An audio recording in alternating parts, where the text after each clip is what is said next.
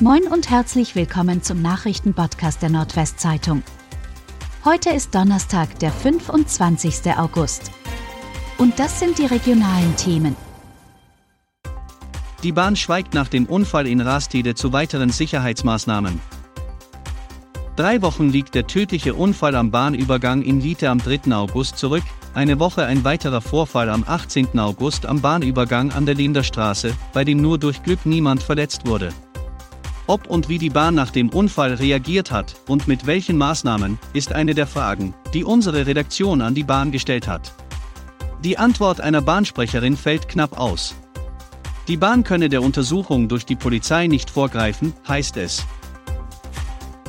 Hunderte Lehrerstellen in Niedersachsen sind noch unbesetzt. 875.000 Schülerinnen und Schüler starten heute in Niedersachsen ins neue Schuljahr. Doch weiterhin fehlen Lehrkräfte, vor allem an Haupt-, Real- und Oberschulen im ländlichen Raum. Der Landeselternrat befürchtet angesichts der fehlenden Lehrkräfte massive Unterrichtsausfälle.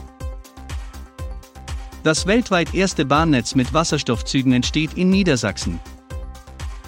In Bremerförde zwischen Bremerhaven und Hamburg wurde am Mittwoch der Startschuss gegeben für das global erste Zugnetz mit Brennstoffzellenbetrieb auf Wasserstoffbasis. Es wird eine Länge von 123 Kilometern haben.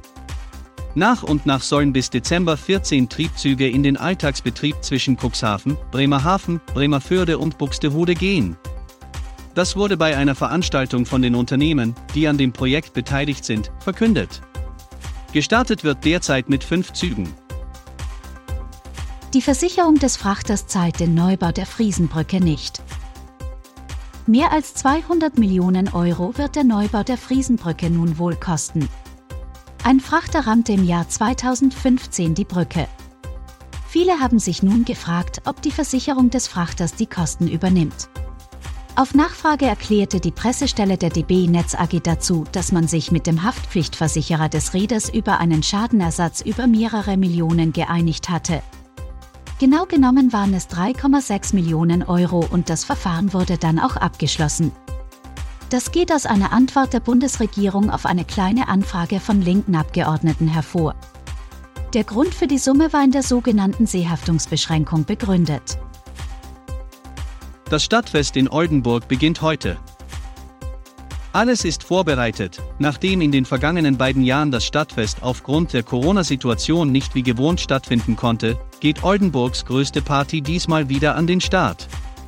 Drei Tage, Abende und Nächte, vom 25. bis 27. August, warten zahlreiche Bands und andere Unterhaltungsangebote auf die Besucherinnen und Besucher. Auf den meisten Bühnen beginnt das Programm um 19 Uhr, auf einigen auch schon ab 17 oder 18 Uhr.